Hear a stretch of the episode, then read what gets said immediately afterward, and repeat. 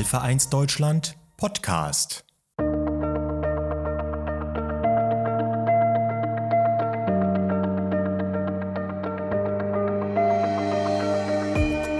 Liebe Zuhörerinnen, liebe Zuhörer, weltweit zählt er zu den häufigsten Erbkrankheiten, der Alpha-1-Antitrypsinmangel, den wir kurz Alpha-1 nennen.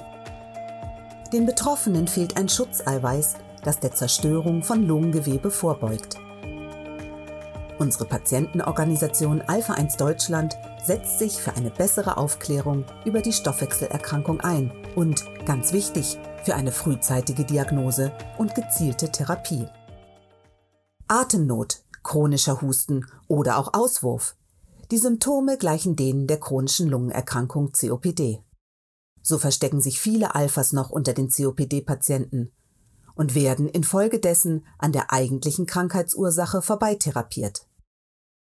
Es ist kaum zu glauben, aber bis zur richtigen Diagnose vergehen in der Regel sieben Jahre und oft viele zermürbende Arztbesuche, und dabei braucht es nur einmalig wenige Tropfen Blut für die Erkenntnis, ob ein Alpha-1-Antitrypsinmangel vorliegt. Oft treten die Beschwerden erstmals zwischen dem 35. und 45. Lebensjahr auf. Im weiteren Krankheitsverlauf wird die Lunge dauerhaft geschädigt. Im Extremfall ist eine Transplantation nötig. Aber nicht nur die Lunge kann betroffen sein, auch die Leber steht im Fokus, weil sich das Alpha-1-Antitrypsin dort verklumpt und nicht in ausreichender Menge zur Lunge gelangt. Was also in der Lunge zu wenig ist, ist in der Leber zu viel. Und nicht zuletzt die Haut kann durch eine Panikulitis in Mitleidenschaft gezogen werden, ausgelöst durch den Mangel an Alpha-1. Wir von Alpha-1 Deutschland verstehen uns als Anlaufstelle für Patienten und Angehörige und als Bindeglied zu Ärzten und Forschern. Der Verein wurde 2001 von einer Handvoll engagierter Betroffener gegründet und es ging in den ersten Jahren erst einmal darum, überhaupt Ärzte für das Thema zu interessieren und sie zu Vervielfältigern in ihren medizinischen Kreisen zu machen. Erste Ansätze zur Aufklärung wurden gemacht und ich erinnere mich gut, wie die Patientenorganisation nach und nach wuchs und das Team der engagierten Ärzte immer größer wurde. Ich denke, dass der rasante Anstieg in der Mitgliederzahl, vor allem in der letzten Zeit, deutlich die verbesserte Aufklärung der Ärzte zeigt und somit die Früchte, die unsere Arbeit trägt. Heute hat Alpha 1 Deutschland fast 900 Mitglieder und sieben wissenschaftliche Beiräte aus den verschiedenen medizinisch relevanten Bereichen. Darüber freuen wir uns sehr und nehmen es als Ansporn, die Erkrankung immer stärker ins öffentliche Bewusstsein zu bringen. Denn allein in Deutschland sind ca. 20.000 Menschen von Alpha 1 betroffen. Natürlich haben wir das Ziel, bestmöglich aufzuklären, und das erreichen wir auf verschiedenen Wegen. An speziellen Infotagen ermöglicht der Verein den Austausch zwischen hochkarätigen Referenten und Betroffenen und auch das Kontakteknüpfen von Alphas untereinander. Dazu bieten auch die regionalen Treffen von mittlerweile 15 quer durchs Land verteilten Selbsthilfegruppen gute Möglichkeiten. Zudem führt Alpha 1 Deutschland alle zwei Jahre einen Kinder- und Jugendtag durch, um betroffene Familien schon früh für das Thema zu sensibilisieren und ihnen Ängste zu nehmen. Es ist mir wichtig zu betonen, dass einer der entscheidenden Faktoren ist, sein Leben rauchfrei zu verbringen. Und das ist eine der wichtigsten Botschaften für heranwachsende Kinder, denn Rauchen verkürzt das Leben eines Alphas drastisch.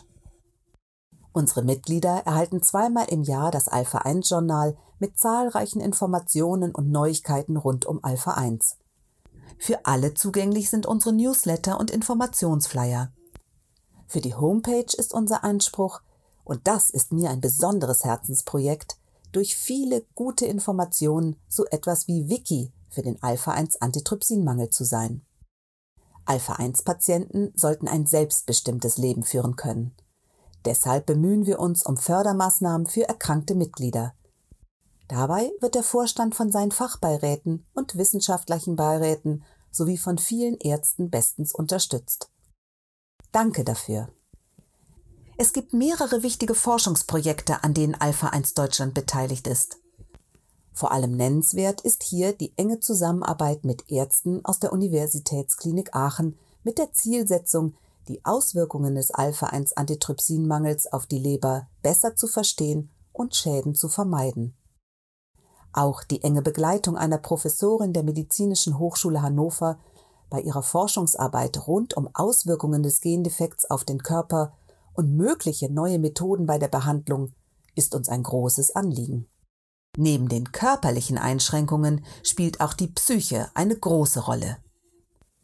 Ein Schwerpunkt unserer Arbeit ist, Betroffene und ihre Angehörigen in Gesprächen dort abzuholen, wo sie gerade mit ihren Fragen und Ängsten stehen. Häufig sind wir Anlaufstelle für neu diagnostizierte Alphas und ihre Familien, können in Telefonaten aufklären und diffuse Ängste nehmen. Eine meiner Hauptaufgaben besteht darin, Kontakttelefon für Familien zu sein, da in meinem Fall mein Sohn der Betroffene ist.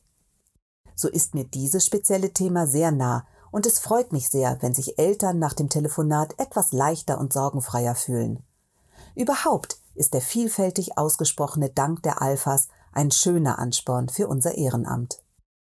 Als eine der größten Patientenorganisationen für den Alpha-1-Antitrypsinmangel in Europa sehen wir uns vielen Herausforderungen gegenüber und benötigen umfassende Kenntnisse in Medizin, Forschung, Psychologie, Eventmanagement, Vereins- und Zivilrecht, in Politik, Gremien- und Lobbyarbeit, in Datenschutz und EDV.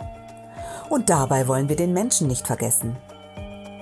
Da wir dies nicht alles allein stemmen können, tun wir uns mit den verschiedensten Spezialisten zusammen. Unser wichtigstes gemeinsames Projekt bleibt dabei, das Leben mit einem Alpha-1-Antitrypsinmangel zu verbessern. Wichtig ist auch die Zusammenarbeit mit Verbänden gleicher Zielsetzung. Seit 2005 ist Alpha-1 Deutschland Mitglied der Allianz chronisch seltener Erkrankungen, genannt die Achse, einem Netzwerk aus Patientenorganisationen von Menschen mit seltenen chronischen Erkrankungen. Ebenfalls findet ein reger Austausch mit Alpha-1-Kollegen rund um den Globus statt, vielfach per Mail und Internet, aber auch durch regelmäßige Treffen von über 20 Patientenorganisationen aus aller Welt. Für die betroffenen Alphas und ihre Angehörigen bedeutet eine Mitgliedschaft, wichtiger Teil einer zu selten gehörten Gruppe zu sein. Je größer unsere Gemeinschaft ist, umso eher werden sich Forscher und Politik dafür einsetzen, gegen die Auswirkungen des Gendefekts alles erdenklich Mögliche zu tun. Unser innigster Wunsch ist eine Heilung, denn damit erledigen sich alle anderen Wünsche. Kurzfristiger wünschen wir uns, dass alle Gruppen, Ärzte, Mitglieder, Patienten, Forscher, Pharmafirmen und Politiker an einem Strang ziehen und das Beste für uns Alphas herausholen. Wir sind auf einem spannenden und guten Weg. Gehen Sie mit?